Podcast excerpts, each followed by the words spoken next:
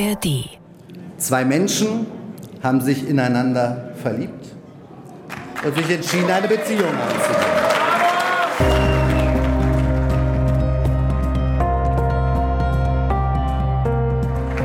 Das ist eine rein persönliche Sache. Nach reiflicher Überlegung haben wir uns auch gesagt, das geht. Das geht in Berlin und das geht in Berlin im Jahr 2024, Berlins Chef liebt eine seiner besten Mitarbeiterinnen. Und damit herzlich willkommen zur neuen Ausgabe der Spreepolitik. Mit Chef ist natürlich, etwas flapsig, Berlins regierender Bürgermeister Kai Wegner gemeint. Und eine seiner besten Mitarbeiterinnen, zumindest sagen das viele und er vermutlich auch, ist Bildungssenatorin Katharina Günther Wünsch, beide von der CDU. Wer jetzt gleich wieder abschalten will, weil es mehr nach Soap Opera klingt als nach Politik, stopp. Wir erklären heute in der Spätpolitik natürlich, warum die Beziehung zwischen dem Regierenden und der Senatoren natürlich auch hochpolitisch ist. Zum Beispiel, wenn es ums Geld geht, auch das besprechen wir heute, denn nach dem Beschluss des Doppelhaushalts kommt jetzt das politische Gezerre um die notwendigen Einsparungen. Außerdem schauen wir nach Brandenburg, wo die Bauernproteste diese Woche die Politik ganz gehörig ins Schwitzen gebracht haben, trotz der Temperaturen draußen. Aber nun erst einmal zu dem Thema der Berliner Landespolitik, die Beziehung zwischen Kai Wegner und Katharina Günther Wünsch.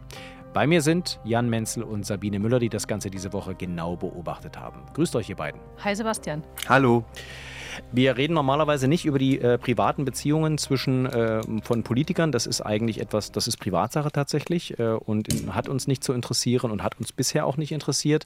Aber in diesem Fall liegen die Dinge ein klein wenig anders. Auf diesem Level gab es das noch nicht. Nein, das gab es tatsächlich noch nicht. Also es äh, gibt natürlich Beziehungen auch im politischen Betrieb, äh, wie es das, glaube ich, in allen Betrieben gibt. Kennen wir aus dem RBB, kennt äh, vermutlich auch äh, jeder andere irgendwie in einer Weise an, an seinem Arbeitsplatz. Aber ähm, dass wir sozusagen im bestehenden Senat eine Liebesbeziehung haben, das kannten wir noch nicht. Und das ist halt auch einfach ein bisschen was anderes, als wenn sich nur Hänschen und Gretelchen auf ganz normal irgendwo auf der Straße verlieben. Iris Spanger, die äh, Innensenatorin, ist mit Jörg Ströter von der SPD, ähm, wichtiger Politiker in Reinickendorf, zusammen. Es gab früher mal ähm, die Beziehung zwischen dem Justizsenator Dirk Behrendt und äh, dem grünen Politiker äh, Wesener. Äh, die der beiden, dann später Finanzsenator wurde, aber eben nicht zeitgleich. Aber eben nicht zeitgleich, ganz genau. Also äh, diese, diese hochrangigen Power-Couples in der Berliner Politik ist jetzt, ich sag mal, nicht völlig ungewöhnlich. Nee, natürlich. Ähm, es ist ja auch nicht unwahrscheinlich, wenn man mit Menschen viele Stunden verbringt und so, dass man da sich näher kommt und sich vielleicht auch äh, kennen, lieben, schätzen lernt, all sowas. Ähm, das liegt ja fast sozusagen auf der Hand irgendwo. Aber es gab, glaube ich, in allen anderen Fällen immer ein anderes Sensorium dafür dass das eben nicht einfach nur Liebe ist, sondern dass es dann eine Liebe am Kabinettstisch wäre, dass es eine Liebe wäre, ähm, sozusagen, wo sich das Private äh, relativ schwer vielleicht auch von dem Politischen, wo es dann wirklich um Entscheidungen von Tragweite für die Stadt geht, um wirklich hohe Summen und Beträge, ähm, dass man da irgendwie vielleicht doch ein bisschen anders vorgehen muss. Das war zumindest bis jetzt immer eigentlich sowas wie unausgesprochenes Gesetz und auch allgemeine Praxis. Genau, Jan spricht ähm, das an, was sozusagen jetzt die Frage ist. Also wie klappt das im Regierungsalltag? Aber die Frage ist natürlich auch, ähm, wie war das, als alles zustande gekommen ist? Und ich meine jetzt nicht die Liebesbeziehung, beziehungsweise natürlich hat das auch damit zu tun, sondern der regierende Bürgermeister, jetzt regierende Bürgermeister Kai Wegner, hat sich ja Katharina Günther Wünsch ganz persönlich ausgesucht, äh, dass sie seine Bildungssenatorin werden wollte. Er hat zwar diese Woche dann jetzt auch gesagt, na, ich habe das ja nicht völlig alleine entschieden, hat ja auch ein CDU-Parteitag diese Personalien noch bestätigt, aber er war derjenige, der gesagt hat, die Frau will ich zur Bildungssenatorin machen. Also von daher, ähm, da steckt schon ein bisschen mehr dahinter als nur, ähm, da haben sich zwei kennengelernt und verliebt, wie Kai Wegner das vorhin bei uns im O-Ton da am Anfang gesagt hat. Äh, denn die politischen Folgen dieser Beziehung sind natürlich jetzt im Augenblick gerade das Gesprächsthema. Der Senat hat sich auf eine Regelung äh, geeinigt, wie man damit umgehen möchte. Und die ist ganz interessant. Die hat diese Woche die ähm, Senatssprecherin Christine Richter mal vorgestellt. Ich habe mal rausgesucht äh, den Ton, wie sie erklärt, wie jetzt äh, Kai Wegner, Katharina Günther-Wünsch und ihre Senatskollegen mit dieser neuen Situation umgehen wollen. Wir hören mal kurz rein. Im Fall von Konflikten zwischen der Bildungsverwaltung und einer anderen Fachverwaltung wird diese Rolle dem Bürgermeister Stefan Evers übertragen.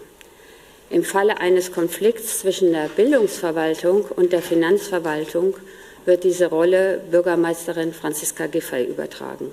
Sprich, Kai Wegner tritt in äh, Streitfragen, die Katharina Günther Wünsch betreffen, in den Hintergrund. Ist das quasi so richtig zusammengefasst, Jan? Ja, es ist sozusagen, ich finde, eine Krücke, die man jetzt irgendwie gewählt hat. Man hat hier ein offenkundiges Problem ähm, und muss dafür jetzt irgendwie eine Handhabung finden. Denn natürlich ist es so, im politischen Alltag gibt es Konflikte zwischen Verwaltung und Politik, ist ja Konflikt. Es geht darum, dass Entscheidungen getroffen werden, dass es verschiedene Interessen gibt dass das, was wir an Mitteln und Ressourcen haben, nun einmal begrenzt ist und dafür muss man dann ein Prozedere ähm, verabreden. Normalerweise wäre das ja genau die Rolle des regierenden Bürgermeisters, der ja so ein bisschen über den Senatsmitgliedern thront und vermitteln kann, eine Linie herstellt. Richtlinienkompetenz ist immer so ein Stichwort, auch wenn die in Berlin nicht ganz so stark ausgeprägt ist, aber das ist ja das, das Originäre, was das Amt ausmacht. Und jetzt hier etwas zu finden, zumindest auf dem Papier, wo man sagt, ah nee, wenn es dann Probleme gibt, dann machen wir das so und so und so, dann kommt der und der, so eine Vertretungsregelung, äh, das mutet schon wirklich seltsam an. Und ich frage mich auch wirklich,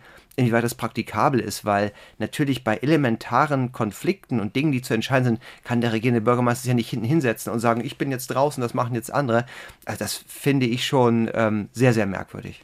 Du hast gerade gesagt, eine Lösung finden auf dem Papier, Jan. Das ist ja auch so eine Geschichte. Die Opposition, ähm, vor allem die Grünen, sagen zum Beispiel, ja, äh, gibt ja überhaupt nichts Schriftliches. Da hat sich Wegner am ähm, Dienstag im Senat hingestellt, hat gesagt, ich würde vorschlagen, wir machen das so. Dann gab es äh, nicht mal eine Abstimmung. Die Regierungssprecherin hatte zwar gesagt, der Senat habe dem zugestimmt, ähm, nachdem sie vorher gesagt hat, zustimmt zur Kenntnis genommen. Ähm, es war aber offensichtlich nicht so, dass äh, da irgendwie abgestimmt wurde, sondern es wurde vorgeschlagen. Keiner hat Widerspruch eingelegt. Von daher, okay, jetzt prüfen Sie mal, ob Sie das irgendwo auch noch schriftlich niederlegen. Was wir unter anderem gehört haben von der Antikorruptionsgruppe ähm, äh, Transparency International, dass die gesagt haben, naja, man muss jetzt mal gucken, wie das tatsächlich funktioniert in der Praxis. Aber die sind auch nicht so ganz glücklich mit dieser Regelung, weil sie sagen, der, der immer sozusagen erstmal als erster da in den Ring geholt wird, ist ja Finanzsenator Stefan Evers, auch von der CDU. Kai Wegner ist auch CDU-Chef. Also da sagt Transparency, da gibt es ja eigentlich auch schon wieder Abhängigkeiten. Warum hat man denn nicht Franziska Giffey andere Partei, eben nicht unter Wegner in einer Partei und so weiter. Warum hat man die nicht zur ersten Vermittlerin gemacht? Also da gibt es auch jetzt immer noch viele Fragen, auch wenn äh, Kai Wegner und Katharina Günther Wünscht jetzt sagen, mit der Regelung haben wir doch eigentlich alles geklärt. Ja, wir kommen gleich nochmal auf die Art, wie Kai Wegner versucht das der Öffentlichkeit das zu erklären, denn es gab einen interessanten Termin, bei dem warst du diese Woche dabei, Sabine.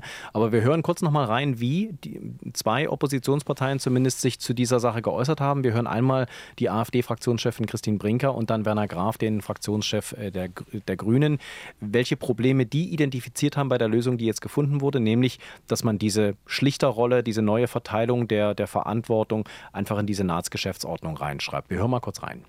Wir halten nicht viel davon, wenn Herr Wegner als regierender Bürgermeister tatsächlich ja Teile seiner, seiner Funktion abgibt und letztlich nicht mehr sein Amt als Bürgermeister vollumfänglich ausübt selbst wenn zum Beispiel eine Schlichtung durch Herrn Evers oder durch Frau Giffey im Raum steht und nicht funktioniert, wer greift denn dann ein? Ja, das wäre eigentlich Maßgabe, maßgeblich Aufgabe des regierenden Bürgermeisters, der das nicht mehr machen kann.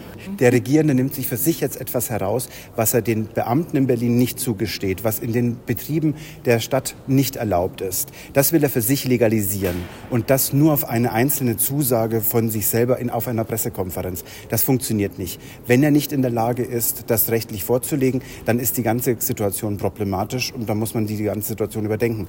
Er glaubt, dass das geht, darum muss das rechtlich vorliegen. Genau das hattest du ja schon angesprochen, Sabine. Es ist einmalig. Sowas gibt es nirgendwo sonst. Und das war auch tatsächlich dann unter der Woche Diskussion im Abgeordnetenhaus, unter anderem auch mit der Bildungssenatorin Katharina Günther-Wünsch.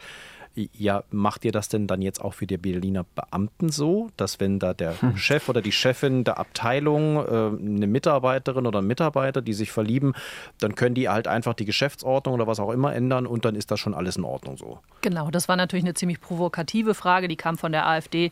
Katharina Günther Wünsch, die Bildungssenatorin, hat sich da äh, gar nicht groß auf irgendwelche Diskussionen eingelassen, hat ziemlich schmallippig erklärt, da seien keine, äh, keine Änderungen geplant im Beamtenrecht.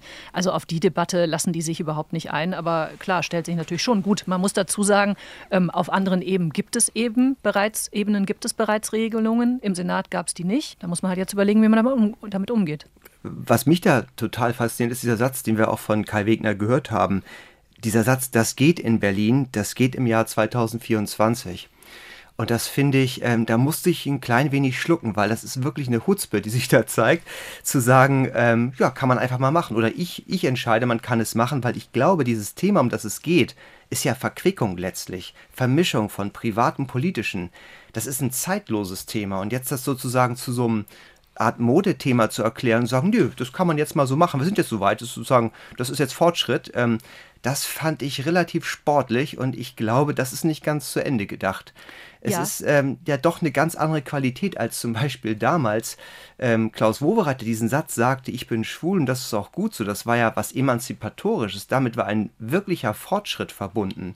Und jetzt, glaube ich, ähm, soll hier etwas sozusagen für völlig okay erklärt werden, was meines Erachtens so in den 50er Jahren nicht okay war, in den 70er nicht okay war und auch jetzt nicht wirklich okay ist. Das ging mir ganz genauso, als ich das am Dienstagabend gehört habe.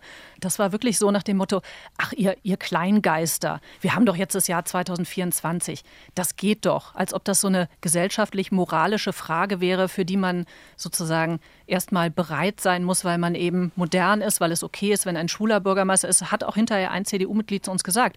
Wir hatten einen Bürgermeister, der schwul war, jetzt haben wir einen, der nicht schwul ist, ist für mich völlig okay.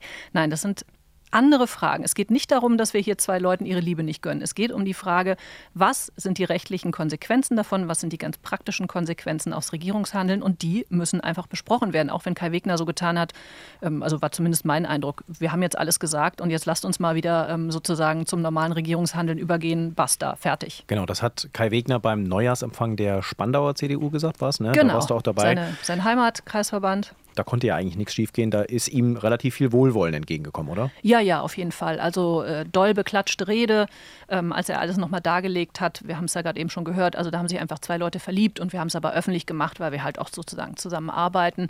Aber eigentlich alles kein Problem. Er hat sich da extrem locker gegeben. Ähm, diese ganzen Fragen, die in den Medien halt aufgeworfen werden, hat er so ein bisschen weggelächelt. Also er hat sich ziemlich mokiert drüber. Ähm, das ist auch relativ gut angekommen, ähm, aber das kann natürlich eigentlich keine Strategie sein, das Ganze einfach so wegzulachen. Genau, zu dieser Strategie gehört aber auch noch was anderes. Äh, und es gibt zwei Frauen, die damit äh, zusammenhängen, äh, über die ich gerne noch sprechen möchte. Eine wäre natürlich, also ist natürlich Katharina Günther-Wünsch selber, die sich erstmal relativ stark zurückgehalten hat, bei der aber auch, zumindest auch medial, schnell dann kommuniziert wurde, die ist eine richtig gute. Das ist eine sehr gute Senatorin.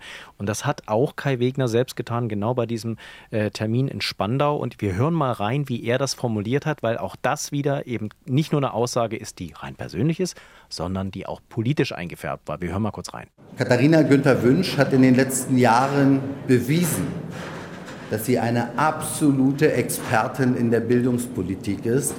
Und das hat sie nicht nur in den vergangenen Jahren bewiesen, sondern sie zeigt nach acht Monaten, dass es einen riesengroßen Unterschied macht, ob die CDU mit einer Expertin dieses Bildungsressort besetzt oder wie damals Leute dieses Ressort geführt haben, die rein aus ideologischen Gründen eine falsche Bildungspolitik gemacht haben, meine Damen und Herren. Und darum muss es am Ende des Tages auch gehen. Und das ist natürlich ein Seitenhieb auf wen? Den Koalitionspartner SPD. Und das ist dann schon bemerkenswert in so einer Situation, dann den Koalitionspartner, auch wenn es eine Parteiveranstaltung natürlich gewesen ist, dann sich nochmal zur Brust zu nehmen, oder? Ja, aber das hängt natürlich damit zusammen, dass also vor allem die direkte Vorgängerin von Frau Günther Wünsch ähm, im Bildungsressort ähm, Astrid Sabine Busse, ich, ich, glaube, da hätten auch ähm, SPDler Probleme äh, die Frau nicht als einen relativen Totalausfall zu bezeichnen. Also von daher wusste Kai Wegner, dass das ein Easy-Punkt war, nicht nur bei seiner CDU. Ähm, ja, Katharina Günther Wünsch bekommt gerade ziemlich viele gute Kritiken, ähm, nicht nur ähm, im politischen Bereich. Es gibt auch äh, manche Medien, da fragt man sich, sind die eigentlich verliebter in Katharina Günther Wünsch, als es Kai Wegner ist? Also von wegen, diese Frau ist eine Erscheinung, unabhängig von dem Mann und der ganzen Geschichte jetzt und sie macht so viel. Sie ist, glaube ich, fleißig. Aber man muss auch sagen, in der Bildungspolitik, äh, das ist ja auch so ein Feld, wo die Mühlen echt langsam malen. Also ähm, was da tatsächlich dann jetzt erreicht wird, durch sie, nur wegen ihr, wie auch immer, das wird man erst mal sehen müssen. Also ich bin da gespannt. Man muss dazu sagen, dass äh, wirklich Vertreter aus allen Richtungen, selbst aus der Opposition, Katharina Günther Wünsch bisher relativ gute Noten ausgestellt haben. Sie äh, hat offenbar einen sehr guten Führungsstil innerhalb der Bildungsverwaltung, was da jahrelang offenbar nicht geherrscht hat. Und äh, zumindest die Entscheidung, die sie bisher getroffen hat, da war wenig dabei, wo sie wirklich angeeckt ist. Also äh, vergleicht man das mal mit der Vergangenheit, da waren äh, Bildungssenatoren oder Senatorinnen viel öfter im Kreuzfeuer. Und trotzdem ist natürlich bemerkenswert, dass in dieser ganzen Diskussion natürlich auch irgendwann der Aspekt aufkam, na, wenn jetzt einer von den beiden politisch Konsequenzen ziehen müsste, dann war das zumindest von dem, was ich da gehört und gelesen habe, war der Name Kai Wegner im Spiel. Sondern es ging am Ende immer darum, könnte es, wenn es soweit kommt und einer muss zurücktreten, kann es ja fast nur Katharina Günther Wünsch treffen. Was auch bemerkenswert ist. Ja, ist bemerkenswert, ist auch misslich, weil es dann wieder die Frau wäre, wie es ja so oft dann sicherlich ist in solchen Konstellationen. Ähm, Finde ich in dem Fall aber verständlich, wenn man das durchargumentiert, ähm, weil wenn der Regierende gehen würde, dann ähm, hätte das ganz andere Auswirkungen auf diesen ganzen Senat, als wenn eine Senatorin gehen würde. Also von daher verstehe ich, dass man glaubt, wenn es zu diesem Fall kommen sollte, wovon wir im Moment ja erstmal nicht ausgehen, dass dann nicht Kai Wegner geht, der Chef von Janze. Und die zweite Frau, über die ich kurz noch reden möchte, ist Franziska Giffey. Da, ich saß in der Senatspressekonferenz, als ich gehört habe, Franziska Giffey, Franziska Giffey soll dann vermitteln für den Regierenden, wenn es zum Knatsch kommt zwischen der Bildungsverwaltung und dem Finanzressort, äh, wenn es ums Geld geht, dachte ich mir auch, ist das jetzt für Sie bittersüß, dass sie in dieser Wiederholungswahl so klar unterlegen war, dass sie das Rote Rathaus nach so kurzer Zeit abgeben musste an die CDU, dass sie in die zweite Reihe treten musste? Und jetzt ist sie dann aber am Ende doch wieder diejenige, die bei dieser nicht ganz unwichtigen Frage dann vermitteln soll. Das heißt, sie ist irgendwie dann Mitregierende, so ein bisschen Regierende. Oder ist das tatsächlich eigentlich nur bitter für sie? Ja, letzteres ja, eher, oder? Ich glaube, du sie, kennst sie, wird, länger, ja. Ich, ich, weiß nicht, ob sie, dadurch wird sie, glaube ich, nicht wieder in die Pole Position kommen. Denn ähm, ich glaube, die CDU-Seite im Senat ist natürlich gut beraten und klug genug, das, was es an Konflikten gibt, intern zu lösen. Und ich glaube, da wird sich weder ein Stefan Evers ähm, noch eine Katharina Günther Wünsch die Blöße geben, einen Konflikt so hoch zu eskalieren, dass dann die SPD-Bürgermeisterin Franziska Giffey ähm, das schlichten müsste, das kann ich mir ehrlich gesagt gar nicht vorstellen. Aber es ist natürlich, äh, und auch das war Teil dieser politischen Debatte über diese Beziehung, natürlich auch Teil der Diskussion. Es gab nicht wenige, die im Hintergrund, hinter vorgehaltener Hand, nicht öffentlich gesagt haben, also wenn die Rollen vertauscht gewesen wären, und das wäre Franziska Giffey gewesen, mit einer Beziehung ähm, im Senat zu, zu, einer anderen Person. Mit ihr wäre man härter umgesprungen. Da gab es nicht wenige, von denen ich das gehört habe, ähm, auch aus Parlamentskreisen, die gesagt haben, wir hätten uns das so nicht leisten können. Ist das einfach nur Verbitterung auf deren Seite oder ist da was Wahres dran? Also ich kann mir das schon vorstellen, dass es dann anders gelaufen wäre, mit einer anderen Schärfe die Debatte noch geführt worden wäre. Ist aber letztlich, muss man auch sagen, natürlich jetzt ein reines Gedankenspiel, weil wir die Situation nicht haben. Aber ich habe schon das Gefühl, dass im Moment immer noch, obwohl er ja schon ein bisschen länger im Amt ist, ähm, Kai Wegner doch von relativ viel Wohlwollen begleitet wird. Und ich ähm, kann das sozusagen noch gar nicht genau ermessen, weil es ist ja über diese übliche 100 Tage Schonfrist hinausgeht. Also so, ähm, ohne es wirklich belegen zu können. Ich glaube, Franziska Giffey ähm, stand schon unter anderer Beobachtung und hat auch ähm, einiges sozusagen an an Attacken wegstecken müssen, sodass, glaube ich, nicht auszuschließen ist, dass wenn sie in einer ähnlichen Situation gewesen wäre und so gehandelt hätte, man das ihr anders um die Ohren gehauen hätte. Kann ich mir vorstellen. Glaube ich auch. Also ich glaube nicht, dass Franziska Giffey sich eine BZ-Bildschlagzeile das süßeste Liebesgerücht Berlins ähm, eingehandelt hätte oder auch Berichte darüber, dass es die große Liebe ist und so. Ich glaube, damit wäre anders umgegangen worden. Dann lasst uns vom äh, Privat halb privaten, halb politischen, ganz halbseidenen, halbseidenen, Dankeschön, äh, tatsächlich zur harten Politik kommen, nämlich Geld. Äh, und Jan kann sich im Prinzip hier an dieser Stelle auch nochmal selber auf die Schulter klopfen. Es kommt jetzt genau die Situation, die du eigentlich schon angedroht hattest im Podcast hier, nämlich nach dem Doppelhaushalt, äh, bei dem sich erstmal auf dem Papier alle wohlfühlen konnten, kommen jetzt die Einsparungen. Diese äh, pauschalen Minderausgaben, die jetzt, äh, die in Wirklichkeit nie ausgegeben werden konnten, sondern immer eingespart werden mussten. Hm. Vielleicht kannst du uns mal finanzpolitisch nur noch mal kurz in Erinnerung rufen, worum geht es da, was will Finanzsenator Stefan Evers jetzt von den Senatsverwaltungen? Naja, er muss Geld einsammeln. Dieser Haushalt ist aufgebläht, da werden Dinge versprochen, für die man gar kein Geld hat. Und wir reden da über 1,75 Milliarden Euro in diesem jetzt laufenden neuen Jahr. Und das muss jetzt irgendwie bei laufendem Betrieb rausgekürzt werden. Und da hat er einen Brief geschrieben an alle Senatsverwaltungen, hat gesagt, Freunde oder Freundinnen jeweils dann, 5,9 Prozent muss jeder rausstreichen. Macht mal bitte, ich hätte gerne Vorschläge bis Ende Februar. Das ist die Situation. Und da reagieren einige, unter anderem die Insenatoren, schon sehr angefasst und sagen, nee, können wir nicht machen.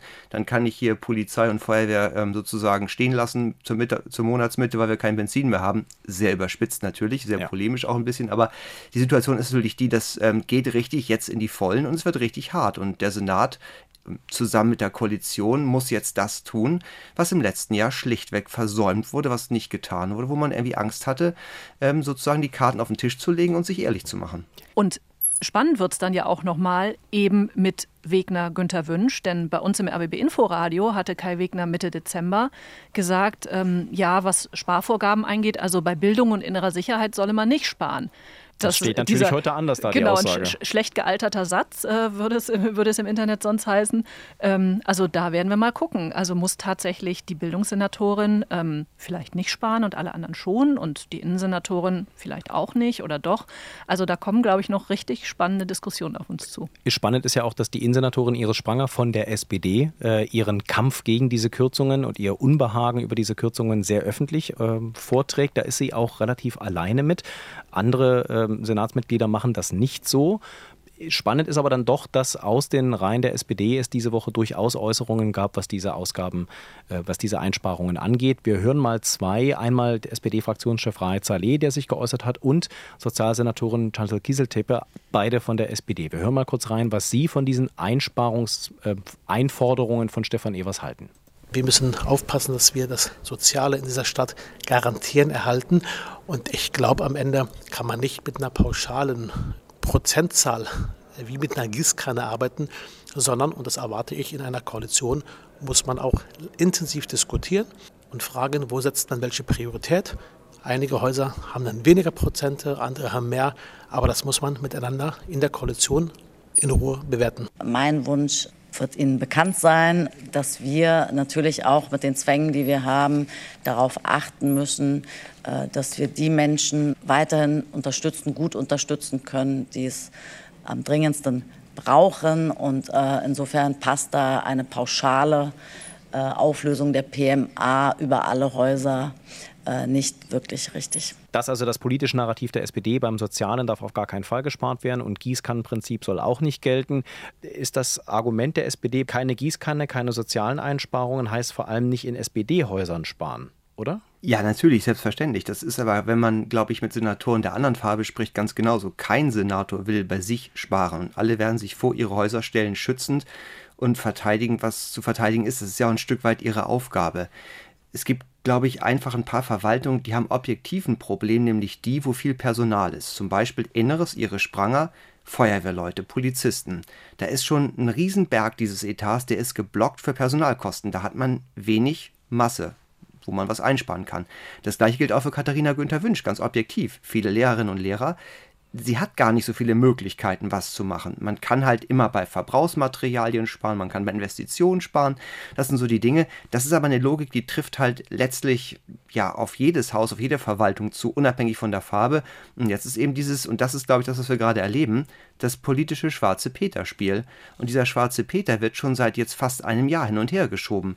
Der Senat hat einen Entwurf des Haushalts beschlossen, in dem nicht klar war, wo gespart werden kann, ans Parlament geschoben. Das Parlament hat das gesehen, gesagt, oh, ganz schlimm, hm, hm, hm, wir wollen nicht die Bösen sein, die die Drecksarbeit machen, zurückgeschoben. Jetzt liegt es wieder beim Finanzsenator. Der schreibt jetzt die Fachverwaltung an und sagt, jetzt müsst ihr aber sparen. Die melden zurück, wir wollen aber nicht. Also man sieht, ähm, dieses Spiel das ist eigentlich eins, was wirklich unsauber ist, wo eigentlich der politische Mut fehlt, wo einfach mal diese Koalition sich sortieren müsste und sagen müsste, okay, so sieht's aus, wir müssen uns ehrlich machen. Wir haben kurz äh, bevor der Doppelhaushalt beschlossen wurde, ja nochmal intensiv drüber gesprochen, diese ganzen Sonderwünsche, die die äh, beiden Koalitionspartner da auch in den Haushalt reingeschrieben haben. Da war natürlich die Magnetschwebebahn von Dirk Stettner von der CDU ganz vorne mit dabei. Das ist alles noch in diesen Doppelhaushalt reingeschoben worden. Könnte es denn sein, dass in diesen, in diesen Sonderwünschen der Parteien, SPD und CDU Sachen dabei gewesen sind, die man da reingeschrieben hat, weil man wusste, man braucht was wegkürzen und das kann man dann wieder wegkürzen oder funktioniert so nicht? Nee, ich glaube, das sind wirklich Dinge, die jetzt nicht zu 100% sakrosankt sind, aber die relativ safe sind, weil es da ein breites Commitment gab. Zum Beispiel Dinge, die jüdisches Leben in Berlin betreffen. Da wird meines Erachtens keiner rangehen, was auch verkehrt wäre. Auch Jugendgewaltprojekte, Präventionsprojekte, da geht, glaube ich, auch keiner ran. Aber äh, der Punkt, den du so antippst, ist ja der so ein bisschen von der Systematik her. Wir haben eigentlich einen Haushalt, der so gar nicht funktioniert. Dann kommen nochmal die Parlamentarier, es ist ja deren Recht, das Königsrecht, den Haushalt zu machen, packen nochmal was obendrauf und dann muss im Nachgang wieder geguckt werden, wo kann man es wieder einfangen. Das ist natürlich unsinnvoll, so kann man es eigentlich nicht machen. Das ist auch so ein bisschen Etikettenschwindel und ich finde auch am Ende des Tages, es sorgt auch ein bisschen für Verdruss für alle, bei all denen, die das Ganze so ähm, betrachten von außen als, als Wähler, die sich fragen, was soll denn das eigentlich? Könnt ihr nicht einfach mal eure Arbeit machen, ein bisschen früher zu Potte kommen und nicht heute so, morgen so. Das ist, glaube ich, eine Sache, die, die lässt sich dann auch am Ende schwer vermitteln. Ist denn die Hoffnung, dass ähm, am Ende Finanzsenator Stefan Evers einfach sagt, wir halt einen Nachtragshaushalt und überkommt das Geld trotzdem? Naja, das Geld ist ja nicht da. Also die Hoffnung kann höchstens die sein, dass man es wie in all den Jahren zuvor nicht schafft, Stellen zu besetzen, dass man es nicht schafft, Bauvorhaben rechtzeitig anzuschieben und dass da große oder zum Beispiel Beschaffung zu machen im Bereich Verkehr auch so, dass da dann doch große Beträge liegen bleiben und am Ende die Not gar nicht so groß sein wird. Ähm, dass man das auf die Art und Weise dann hinbekommt und dann die Sparvorgaben noch gar nicht so riesig sein werden. Aber es ist ja eigentlich auch... Ähm, ich sag's mal so, privat würde ich das so nicht machen. Da würde ich schon eher versuchen, ähm, ja, belastbar und solide zu fahren und nicht nach dem Prinzip Hoffnung meinen persönlichen Haushalt zu gestalten. Und das heißt natürlich auch, äh, das muss man ganz klar sagen, Jan, du hast es jetzt gerade schon angedeutet, es ist ja nicht so, als würden wir in der Verwaltung keine Leute brauchen. Es ist ja nicht so, als würden wir keine Schulen brauchen. Aber wir wissen aus der Vergangenheit immer wieder, das Geld, was die Bezirke dann kriegen, um zum Beispiel Schulen zu bauen, konnte teilweise gar nicht ausgegeben werden, weil zum Beispiel die Aufträge nicht ausgelöst werden konnten, weil es keine Firmen gab oder weil es kein Personal gab, um das alles zu betreuen. Oder Stellen in der Verwaltung konnten nicht besetzt werden, weil man niemanden gefunden hat oder weil, die, weil einfach auch gar niemand da ist, der diese Stellen haben wollte. Und wir wissen jetzt schon, auf der einen Seite freut das dann wahrscheinlich die Politik, weil da mussten sie kein Geld ausgeben. Das können sie als, ne, das haben wir im Prinzip gekürzt. Wir sollten es ausgeben, haben es aber nicht gemacht. Das können wir dann als Kürzung verbuchen. Heißt aber auch, da ist wieder irgendwo ein Mangel. Und dieser Mangel hilft zwar dann finanzpolitisch, haushaltspolitisch, aber der Stadt natürlich nicht. Ja, das ist richtig. Wo, wobei, das hat auch so zwei Seiten, finde ich. Einerseits zu sagen, uns fehlt das Personal an allen Ecken und Enden. Ja, das ist so. Andererseits, wenn all diese offenen Stellen, da reden wir über mehrere tausend Land Berlin, besetzt werden, da säßen Menschen, die bekämen dafür Geld, Halleluja, also dann hätten wir noch ein viel größeres Finanzproblem im Moment und müssen uns überlegen, wo man was kürzen kann. Also auch da, glaube ich, hatten wir über längere Jahre immer diese Erzählung, Berlin ist eine wachsende Stadt, dadurch brauchen wir mehr Personal, das ist ganz wichtig. Das ist ja auch auf eine Art und Weise bestechend. Andererseits muss man sich, glaube ich, stärker überlegen, welche Leistungen von welchen Leuten gemacht werden können, wo kann wirklich Digitalisierung helfen und wo nicht. Aber diese alte Geschichte weiter zu erzählen, wir brauchen immer mehr Mitarbeiter, Klammer auf, die es teilweise gar nicht gibt, Klammer zu, das wird alleine aus haushaltspolitischer Sicht nicht funktionieren. Deswegen sagt der Finanzsenator ja auch relativ klar, wir werden mit weniger Personal auskommen müssen. Ähm, also wir müssen anders arbeiten in Zukunft. Wie genau das funktionieren soll, sagt er zwar auch noch nicht, aber die Erkenntnis ist da. Er hat eine Sache angedeutet, künstliche Intelligenz. Wer weiß, vielleicht kommt die. Und die ist natürlich auch völlig unromantisch. Äh, das heißt, da muss man nichts befürchten, glaube ich. Ne? Wer also, weiß, wer weiß. Wobei stimmt, künstliche Intelligenz kann ja auch Gibt es nicht jetzt schon irgendwie die ersten Psychologen äh, für, oder Psychiater für künstliche Intelligenz? Habe ich, glaube ich, letztens irgendwo gelesen. Also, Na, spätestens, wenn die in der Berliner Verwaltung anfängt, braucht sie einen. Wir schauen uns das auf jeden Fall an. Nicht nur die Entwicklung äh, der Einsparungen, die jetzt äh, durchgeführt werden müssen, irgendwie in diesem Doppelhaushalt, sondern auch, wie sich äh, die romantische Beziehung zwischen Kai Wegner und Katharina Günter Wünsch entwickelt und vor allem, ob das irgendwelche Auswirkungen auf den Senat haben wird. Ich danke euch beiden, Sabine, Jan, erstmal für eure Einschätzungen und demnächst gerne wieder hier an dieser Stelle. Danke dir. Sehr gerne. Die Gefahr besteht, dass die Richterinnen, die jetzt noch im Amt sind, beispielsweise zurücktreten. Eine Richterin hat das bereits getan. Und das äh, Verfassungsgericht könnte deshalb in die Gefahr geraten, nicht mehr tätig werden zu können. Das äh, ist in der demokratischen Ordnung undenkbar droht dem Berliner Verfassungsgerichtshof die Handlungsunfähigkeit. Genau davor warnt, wie gerade gehört, linken Fraktionschef Carsten Schatz. Ähm, aber ob das so stimmt, das sollte man dann doch mal aufklären. Ähm, aber nicht nur er tut das, nicht nur Schatz, sondern auch die Grünen tun es. Beide Oppositionsparteien verweisen auf eine pikante Leerstelle. An Berlins höchstem Gericht fehlt nämlich schon seit längerem eine Verfassungsrichterin bzw. ein Verfassungsrichter. Eine der insgesamt neun Stellen ist also unbesetzt und mehr könnten folgen, sagt zumindest Carsten Schatz, was aber nicht am Fachkräftemangel liegt, sondern an der Politik. Meine Kollegen Boris Hermel und Angela Ulrich haben diese Geschichte für den RBB diese Woche exklusiv recherchiert. Äh, hallo, ihr beiden. Hallo. Hallo. Vielleicht könnt ihr erst mal kurz erklären, worum geht es jetzt hier eigentlich? Das oberste Berliner Gericht, der Verfassungsgerichtshof, hat neun Richterinnen und Richter, die da amtieren. Wir erinnern uns, der hat vor allen Dingen Schlagzeilen gemacht rund um die Wiederholungswahl, als nämlich das Gremium ja die komplette Wiederholung der Abgeordnetenhauswahl entschieden hat. 22 im November war das, 23 haben wir dann ja diesen Part schon mal erledigt, bevor jetzt nochmal eine kleinere Teilwiederholung für was anderes kommt, für den Bundestag. Aber da vor allen Dingen war dieses Gremium der Landesverfassungsgerichtshof eben in den Schlagzeilen. Und da sitzen neun Richterinnen und Richter, normalerweise sieben Jahre im Amt.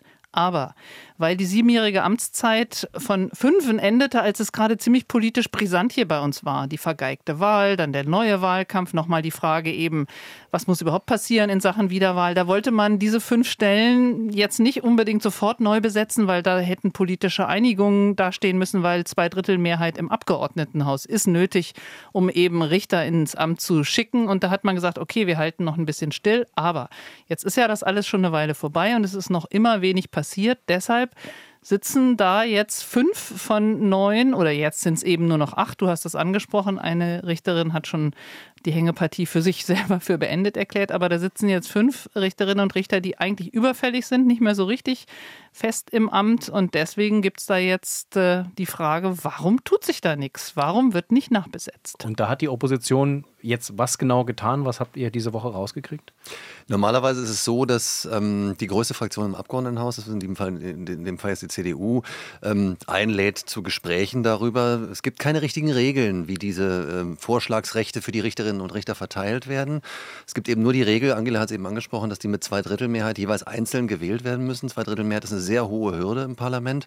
Und wie man sich darauf einigt, wer da wen vorschlägt und wie viele vorschlagen darf, das ist eigentlich überhaupt nicht geregelt. Da gibt es so eine ungeschriebene Übereinkunft, dass man guckt nach dem dem äh, Dohonschen Höchstzahlverfahren, ähm, je nach Proports im Abgeordnetenhaus, wer ist die stärkste Fraktion, die kann die meisten Vorschläge machen, zweitstärkste kann dann auch wieder eine gewisse Anzahl. Und so ist es jetzt im Moment auch verteilt. Nun hat aber die CDU als stärkste Fraktion ähm, eben bislang, trotz dieser Hängepartie und trotz der Leerstelle, die es gibt, die eine Richterin, Margareta von Gahlen, ist ja eben schon zum Oktober letzten Jahres ausgeschieden, ähm, nicht eingeladen zu irgendeinem Gespräch. Jetzt haben Grüne und Linke gesagt, jetzt können wir den anderen Richterinnen und Richtern das nicht mehr zumuten und auch der Institution Verfassungsgerichtshof nicht mehr zumuten. Wir müssen die jetzt mal selber tätig werden, haben jetzt ihrerseits einen Brief geschrieben an CDU und SPD und zu einem Gespräch geladen am kommenden Donnerstag im Abgeordnetenhaus, um darüber zu reden, wie sie denn diese Kuh endlich vom Eis kriegen und neue Richterinnen und Richter wählen können. Jetzt muss man natürlich dazu sagen, äh, die, aus Faulheit besetzt man ja so eine Stelle nicht neu. Aus Faulheit lädt man ja nicht die anderen ein, um solche Gespräche zu führen. Das heißt, das Ganze ist offenbar eine politische Entscheidung, warum es diese Gespräche bisher nicht gegeben hat, oder?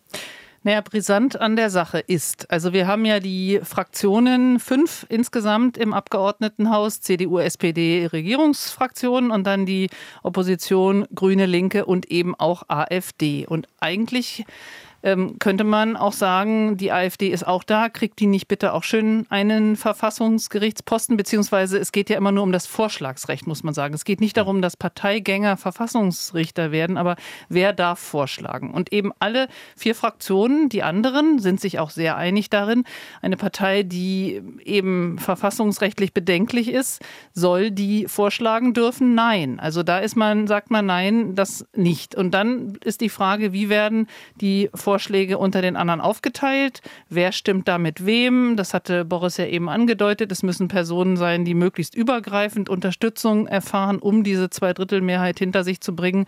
Und da gab es eben gerade zwischen CDU und Linken zum Teil eher zumindest hinter den Kulissen unterschwellig Knatsch und ja, und da hat man eben noch keine richtige Einigung gefunden, deswegen die Verzögerung. Also ich will es nochmal ergänzen, Angela hat es ja schon gesagt, ähm, es gibt nur an einem Punkt wirklich Einigkeit zwischen den vier Parteien, CDU, SPD, Grünen und Linken, nämlich dass sie kein AfD-Vorschlagsrecht haben wollen. Das heißt, nach diesem Höchstzahlverfahren stünde der AfD rechnerisch auch ein, ein Vorschlag zu. Das wollen die vermeiden. Da sind sie sich einig, aber da hört die Einigkeit dann auch schon auf. Die Frage ist nämlich, was machen wir mit dem einen Sitz? Wo verteilen wir den denn hin? Und da gibt es halt von den Koalitionsfraktionen offenbar, zumindest in der Vergangenheit, ist die Überlegung, die Gemeinden war eher bei uns ein, bei CDU und SPD, dieses Vorschlagsrecht für diesen einen Sitz. Und äh, Grüne und Linke waren der Meinung, nee, nee, das soll mal die Linken kriegen. Und da gibt es eben genau Friktionen, die hat es auch in der Vergangenheit immer wieder gegeben zwischen CDU und Linken. Die sind sich ja auch relativ weit auseinander. Ähm, und die CDU tut sich extrem schwer damit, ähm, den Linken noch ein Vorschlagsrecht zuzubilligen. Das scheint im Moment die politische ähm, Schwierigkeit zu sein, der Graben, der da besteht zwischen den Fraktionen. Denn linke Richterinnen und Richter, die schon für dieses Amt vorgeschlagen wurden, die sind auch schon mal durchgefallen. Ne? Also mehrfach, mehrfach. Zuletzt Lena Kreck, die dann ja Justizsenatorin wurde. Und das ist allerdings, muss man sagen, eine geheime Wahl. Da heben dann jetzt nicht die Abgeordneten die Hand, sondern am Ende weisen auch manchmal welche dann von sich, dass es an ihnen gelegen haben könnte. Aber äh, Lena Kreck äh, ist da zum Beispiel ein Beispiel. Also lässt sich es runterbrechen auf die einfache Erklärung, weil die CDU eigentlich nicht möchte, dass die Linke einen Richter oder eine Richterin für dieses Amt vorschlagen, hängt das ganze Verfahren jetzt im Augenblick. Ähm, Im Prinzip ja, es geht um den, den zusätzlichen Posten. Ein, äh, eine Richter, Richterin haben Sie ja schon drin, das ist Ulrike Lemke. Die ist nachgewählt worden, nachdem Frau Kreck durchgefallen war im November 2019 was zu großem Tohuwabohu und Ärger der, im, im, im, Plenum geführt hat im Abgeordnetenhaus. Dann haben die Linken sich geeinigt auf Ulrike Lemke. Die war dann auch von der CDU mitzutragen und die ist dann auch reingewählt worden. Die amtiert auch weiter. Die ist jetzt nicht eine von den fünf Richterinnen, die lange überfällig sind und, und ersetzt werden müssen, sondern die bleibt drin. Ähm, und äh, im Prinzip ist es genau äh, diese Gemengelage, dass die CDU sich schwer damit tut, einen Linken, äh, den Linken einen weiteren Vorschlag zuzugestehen. Aber die Opposition tut sich auch schwer damit zu sagen, okay, die CDU ist so riesig gewachsen, dann nehmt ihr doch noch einen mehr, ist auch nicht so gewünscht. Also am Ende werden wahrscheinlich viele über ihren Schatten springen müssen und eben möglichst jemanden für diesen einen überzähligen Posten quasi finden müssen, der von allen oder von möglichst vielen mitgetragen wird. Aber wie weit Sie da sind, diesen Namen überhaupt zu finden, Boris, weißt du das? Ich war jetzt nicht, ich habe durch viele Gespräche, trotzdem bin ich nicht ganz vorgedrungen da. Nee, das weiß ich auch noch nicht. Da machen Sie auch ein großes Geheimnis draus. Alle sagen, Sie haben schon Ihre Vorschläge äh, in petto. Sie wissen schon ungefähr, wen Sie vorschlagen wollen. Nur die, die Frage, die eben ungeklärt ist, ist, Wer darf diesen zusätzlichen Sitz, der eigentlich der AfD zustehen würde, jetzt äh, vorschlagen? Darf, darf das die Linke tun oder am Ende doch SPD oder CDU? Das ist halt die, die offene oder ein Frage. Gemeinschaftsvorschlag. Oder ein Gemeinschaftsvorschlag. es ist ja so, wenn, wenn die Vorschläge auf dem Tisch sind, müssen die Richterinnen und Richterkandidaten, die vorgeschlagen sind, durch alle Fraktionen tingeln. Die müssen sich überall vorstellen. Und von diesen Vorstellungen hängt, hängt relativ viel ab, was für einen Eindruck sie da machen und so weiter.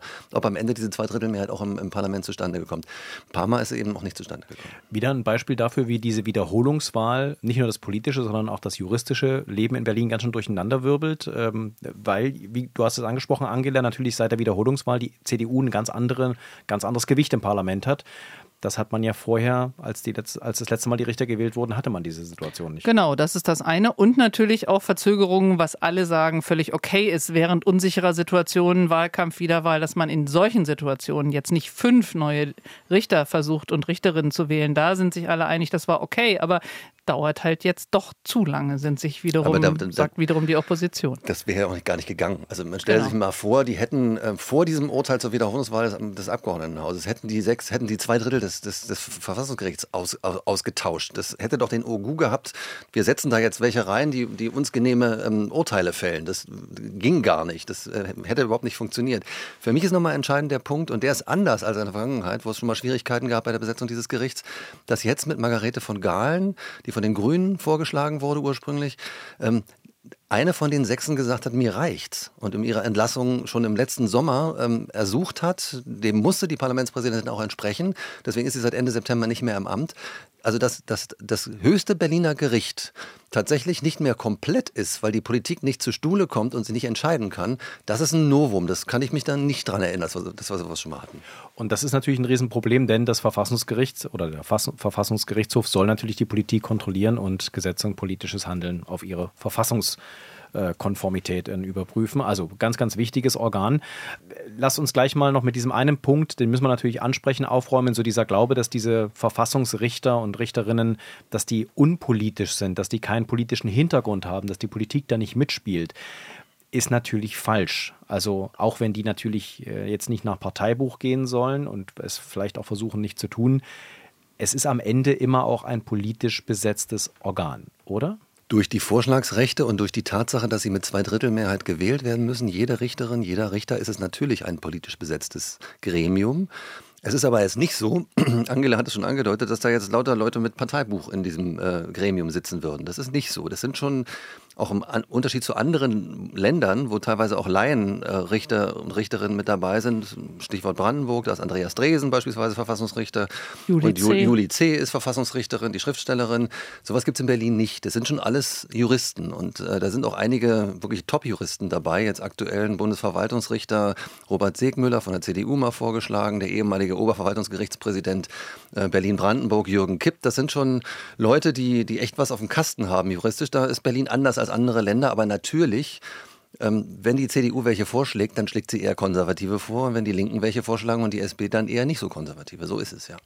Und die Gesamtmischung macht es dann wahrscheinlich, wobei äh, auch, glaube ich, von den Juristen, die sehr von sich weisen würden, dass sie da irgendwie parteiisch sind, Parteigänger sind. Ich meine, dafür ist die die Juristerei dann doch von der Politik unabhängig genug und muss es auch sein, dass das am Ende dann nicht in Verruf gerät. Klingt übrigens total charmant, auch Leute zu nehmen, die Laien sind. Ich meine, ich habe gerade erst für meinen Sohn ein Buch von Juli C. Zum, zu Weihnachten äh, gekauft und fand das toll, dass man dann auch sagen kann, naja, die ist ja nicht nur Schriftstellerin, die ist auch ne, Verfassungsrichterin in Brandenburg. Die ist ja abgesehen davon auch noch Juristin. Ähm, da kommt ja, das hinzu, ist natürlich ne? auch noch, genau, aber die kann den Job wahrscheinlich nicht auch noch in Berlin nebenbei noch mitmachen. Das sind übrigens Ehrenamtler, die das da machen. Man muss sagen, also die kriegen im Monat äh, paar, ganz wenige hundert Euro dafür. Also insofern ähm, reich wird man nicht. Vielleicht ist es Ehre, aber wie gesagt, die Leute, die jetzt zwei Jahre überfällig sind, haben, glaube ich, von der Ehre jetzt auch eine Menge genug. Dann abschließend die Frage, lasst uns dieses Szenario, das Herr Schatz da jetzt am Anfang aufgemacht hat, nochmal kurz anschauen. Also droht das, was er da so ein bisschen angedeutet hat, diese Handlungsunfähigkeit des Verfassungsgerichtshofes, weil die Stelle nicht besetzt ist und dann die anderen Richter vielleicht auch sagen, wir haben jetzt auch die Schnauze voll.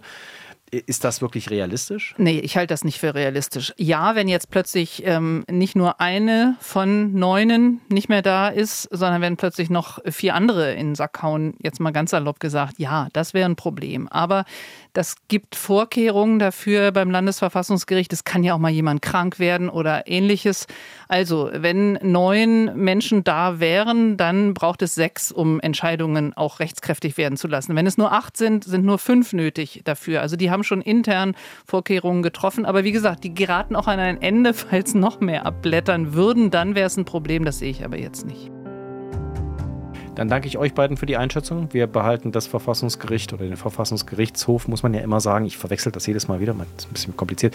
Den Verfassungsgerichtshof von Berlin natürlich weiter im Auge und schauen mal, wer da diese offene Stelle dann noch besetzt. Und ob sich die Parteien einigen. Danke dir. Danke dir. Ciao. Wir haben natürlich auch nachgefragt bei der CDU, wie jetzt der Stand der Dinge eigentlich ist, ob man sich da inzwischen geeinigt hat.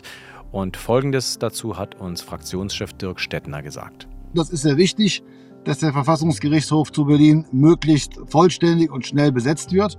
Und das werden wir auch tun. Wir werden die Fraktionen einladen, kurzfristig so schnell wie möglich, und dann mit den Fraktionen darüber sprechen. Wir planen noch in diesem Monat zu diesem Treffen einzuladen, damit wir dann hoffentlich im Februar das schon vorziehen können. So ist unser Plan. Es ist ähm, schon eine schwierige Situation für mich, hier zu stehen. Die meisten von euch werden es wissen, ich bin von meiner Ausbildung ja selber Landwirt. Ich kann Trecker fahren, ich kann Kühe melken. Ich weiß, wie schwer die Arbeit in der Landwirtschaft ist, auch wie schwer die Arbeit heute noch ist. Und deswegen kann ich eines vollkommen nachvollziehen, dass unsere Landwirte Planungssicherheit brauchen. Und ich bin nach wie vor fest davon überzeugt, dass die Kürzungen, die vorgesehen waren, komplett zurückgenommen werden sollten. Ein sichtlich ergriffener, berührter äh, Dietmar Woidke, Ministerpräsident von Brandenburg, der diese Woche das direkte Gespräch mit den streikenden, demonstrierenden Landwirtinnen und Landwirten in Brandenburg suchte, ähm, dafür teilweise auch Applaus gekriegt hat, aber natürlich auch sich sehr viel Kritik anhören musste. Und damit sind wir bei dem großen politischen Thema äh, diese Woche, das äh, Berlin und Brandenburg betrifft. Berlin eher in der Form, äh, in der Rolle des Konsumenten von landwirtschaftlichen Produkten. Brandenburg das Land, das es auch herstellt, diese Produkte. Und damit herzlich willkommen, Markus Woller aus unserer landespolitischen Redaktion in Potsdam bei uns hier im Podcast. Grüß dich. Schönen guten Tag. Es war eine heiße Woche. Brandenburger Landwirte haben Autobahnen, Abfahrten, Auffahrten besetzt, ähm, haben eine Menge Radau gemacht, eine Menge Rabatz und haben demonstriert gegen die Pläne der Ampel, äh, bestimmte Subventionen äh, zu streichen. Vielleicht kannst du uns mal einen Überblick geben, wie sich diese Demonstrationen in Brandenburg diese Woche überhaupt ausgewirkt haben. Naja, Brandenburg ist Pendlerland, ne? Und ähm, wenn man dort die Autobahn zumacht, ähm, auch rund um Berlin, dann ist da ganz schnell Stillstand und dann ähm, ist das natürlich eine Menge Druck, den man da aufbauen kann. Und ähm, Montag haben, wurden ganze Städte abgesperrt, Cottbus war komplett zu, Brandenburg an der Havel war komplett zu. Und da, ja, da, das macht schon Eindruck. So viel ist klar. Wir haben Dietmar Woidke gehört hier im Eingang, äh, der sich an die Seite der Bauern gestellt hat, hat gesagt, äh, ich fordere auch die Bundesregierung auf, äh, die angekündigten Streichungen von Subventionen, da geht es vor allem um den Agrardiesel und es geht um die Kfz-Steuer, dass das wieder zurückgenommen wird. War er schwer beeindruckt von diesen Protesten? Den Eindruck hat er jedenfalls gemacht. Naja, er ist ein Ministerpräsident im Wahlkampf. Und ähm, wenn man natürlich so eine ähm, geballte äh, Menge von Leuten jetzt vor sich hat, die dort äh, auch äh, zum Ausdruck gebracht haben, dass dort äh, offenbar im gesamten ländlichen Raum in Brandenburg gerade ein Frust herrscht, ähm, ja, dann ähm, beeindruckt das ihn natürlich auch. Und die äh, Bauern sind ja zu ihm hingefahren nach Potsdam und haben vor der Staatskanzlei auch mächtig Rabatz gemacht. Und dann ist er auf einen Kran gestiegen und hat halt auch gesagt, ja, ich bin also Bauern Bauernsohn, ich verstehe euch gut. Ich will auch, dass diese Sanktionen äh, wegkommen. Und äh, er hat auch, und das ist, sagt ja auch viel aus, er hat auch den Satz gesagt, ich bin nicht der Olaf. Also da merkt man auch, ähm, er möchte sich so ein bisschen abgrenzen gegenüber der Ampel. Ähm, ich glaube, das wird auch, das zeigt auch, wo es im Wahlkampf hingehen könnte. Jetzt hätten die Bauern natürlich auch direkt zu Olaf Scholz fahren können, oder? Der wohnt ja auch in Potsdam. Das wäre, das ist korrekt, wäre wahrscheinlich auch die bessere Adresse gewesen in dem Fall, ja. Das Thema ist auf jeden Fall äh, politisch extrem wichtig in Brandenburg. Vielleicht kannst du das mal für den Berliner Laien erklären. Äh, wie, wie wichtig ist da das Thema Bauern, Landwirtschaft, äh, die Art, wie Lebensmittel hergestellt werden? Naja, ich sag mal so, der Bauer ist hier immer noch jemand, mit dem man sich im Land auch identifizieren kann. Auch wenn es gar nicht mehr so furchtbar viele Höfe wie früher gab äh, oder gibt. Das sind nur noch 5400 in Brandenburg, 37.000 äh, Menschen, die da direkt beschäftigt sind. Aber die sind halt auch auf dem Land noch was wert. Ja, das sind noch äh, Leute, die, die was zu sagen haben und äh, die man sozusagen auch als, naja, Vorbilder ist vielleicht das falsche Wort, aber ähm, denen man sich verbunden fühlt. Aber dieses Höfesterben, das ja von vielen der Bauern als Beispiel dafür, dass die Agrarpolitik der letzten Jahrzehnte verfehlt gewesen ist, dieses äh, Höfesterben hat man auch in Brandenburg, oder? Wir haben ja immer mal wieder im RBB auch berichtet über Landgrabbing, wenn Investoren sich äh, Ackerland äh, im Prinzip unter den Nagel reißen und dann da zum Beispiel auch Bauprojekte umsetzen oder einfach damit spekulieren. Äh, der Landwirtschaft auch in Brandenburg geht es nicht blendend, oder doch? Nee, geht es nicht blendend, aber es ist schon so, dass sich dieses Höfesterben in den letzten Jahren doch ein bisschen abgeschwächt hat. Ähm, und äh, das ist äh, nicht mehr so wie früher, dass die ganzen großen Investoren kamen und jetzt ständig komplett alles weggekauft haben. Das ist schon so, ähm, dass es da eine Konsolidierung gab, aber ähm, auch die letzten Jahre waren halt schwer für die Brandenburger Bauern. man muss nur an die ASP denken, also gerade was Tierhaltung angeht, da haben viele Höfe jetzt sagen müssen, das schaffen wir nicht mehr. Das ähm, war ja auch so während der ASP, dass ähm, viele äh, Tiere dann auch nicht mehr zur Schlachtung abgenommen wurden. Das war alles ähm, fürchterlich schwer, ähm, äh, dort noch äh, Schweinehaltung gerade ähm, äh, aufrecht zu erhalten. Ja, und da haben äh, viele Höfe gesagt, das machen wir nicht mehr, das können wir nicht mehr. Wir müssen für die Berliner, glaube ich, erklären, ASP ist das, was wir als Schweinepest bezeichnen. Genau, die afrikanische Schweinepest, die ist ja hier ähm, aus Polen äh, nach Brandenburg gezogen und hat jetzt in den letzten Jahren tatsächlich dafür gesorgt, dass viele Betriebe abgeriegelt werden mussten und dass auch Schweinefleisch von hier nicht mehr ähm, verkauft und verarbeitet werden konnte. Jetzt schauen wir natürlich hier in den landespolitischen Redaktionen nicht so sehr in die Ställe und auf die Äcker, sondern wir schauen vor allem in die Parlamente und in die Regierungen hinein. Äh, daher natürlich die Frage, wir wissen, wie Herr Woidke sich positioniert hat diese Woche, unter anderem auf einem Kran, aber eben auch äh, die anderen Parteien sind wichtig, zum Beispiel seine Koalitionspartner. Ähm, wir haben zuletzt hier im Podcast darüber berichtet, dass ähm, Herr Redmann, Jan Redmann, der Fraktionschef der CDU, Herrn Woidke jetzt im Wahlkampf schon ganz schön unter Druck setzt. Wie haben sich denn die anderen Parteien äh, in dieser Frage der Bauernproteste verhalten?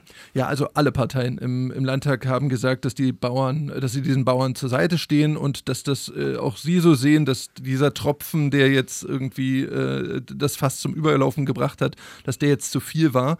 Ähm, da war die CDU dann doch äh, wie alle anderen eigentlich relativ eindeutig. Ich habe mal einen Ton von Jan Redmann, eine Aussage mit rausgeholt aus der Pressekonferenz. Da können wir mal kurz reinhören, äh, wie er das formuliert hat. Ich mache mir äh, Sorgen, was den Umgang mit den Bauern gerade auf der Bundesebene angeht. Mir fehlt es da an Dialogbereitschaft, mir fehlt es an Gesprächen, mir fehlt es an geordneten demokratischen Prozessen, in denen man den Bauern auch äh, das, das, Signal gibt, dass man sie hört, dass man sich mit ihnen auseinandersetzt, dass ähm, man auch mit ihnen ähm, auf Augenhöhe diskutiert und am Ende versucht, auch Kompromisse zu finden.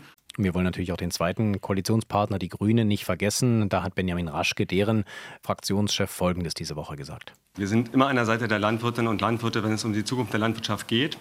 Wir haben äh, da auch tatsächlich große reale Probleme. Ich erinnere nur an die Abhängigkeit vom Lebensmitteleinzelhandel, ich erinnere von, an die Abhängigkeit von den Molkereibetrieben. Da sind wir Seite an Seite. Wir haben auch als grüne Landtagsfraktion und auch unser grüner Agrarminister dafür gekämpft, dass diese Entscheidung auf Bundesebene äh, zurückgenommen wird, weil wir sie in der Sache für richtig, vom Verfahren her aber für falsch gehalten haben. Also ganz interessant, äh, es wird aus Brandenburg auch von den Grünen zum Beispiel, aber natürlich auch von der SPD Richtung Bundesregierung geschaut und das durchaus kritisch. Also da nehmen SPD und Grüne ihre, ihre Parteien im Bund durchaus auch in die Verantwortung. Ja, natürlich, das ähm, ist so. Und vor allen Dingen auch, wie gesagt, alle blicken jetzt schon auf den 22. September in Brandenburg, auf den, auf den Wahltag.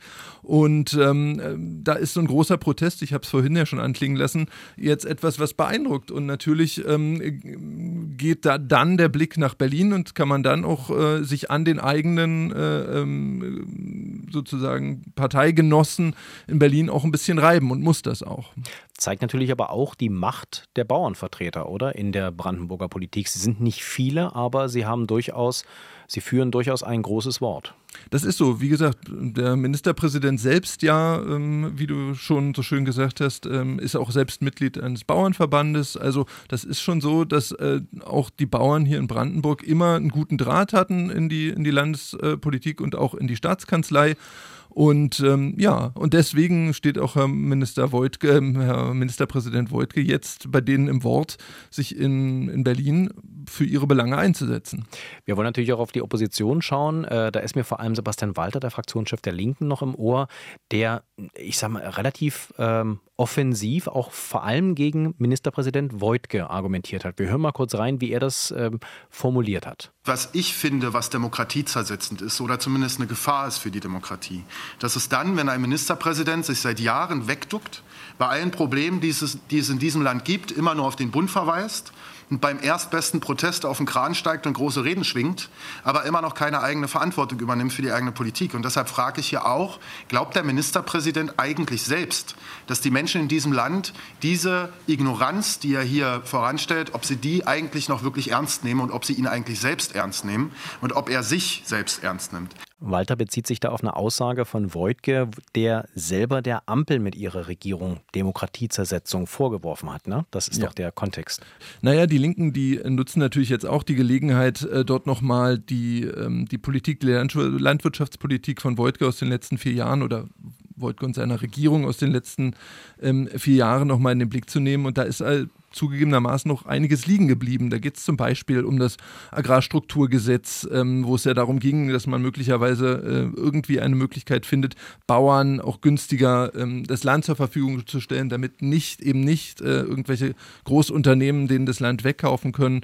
Ähm, das Jagdgesetz ist etwas, was immer noch nicht auf dem Weg ist. Da geht es um den Wolf, äh, was ein Riesenproblem ist für die Bauern. Und äh, gerade das Wolfsproblem, das poppt bei uns auch beim, äh, beim RBB, bei RBB 24 immer mal wieder auf. Da nehmen einige Bauern ja durchaus auch, ähm, ich sag mal, die Sache selber in die Hand. Ne? Das äh, hat auch schon zu Problemen geführt, dass man dann plötzlich tote Wölfe findet. Ja, gab es, glaube ich, diese Woche wieder irgendwo einen totgeschossenen Wolf, wo dann niemand es gewesen sein will. Das passiert ja.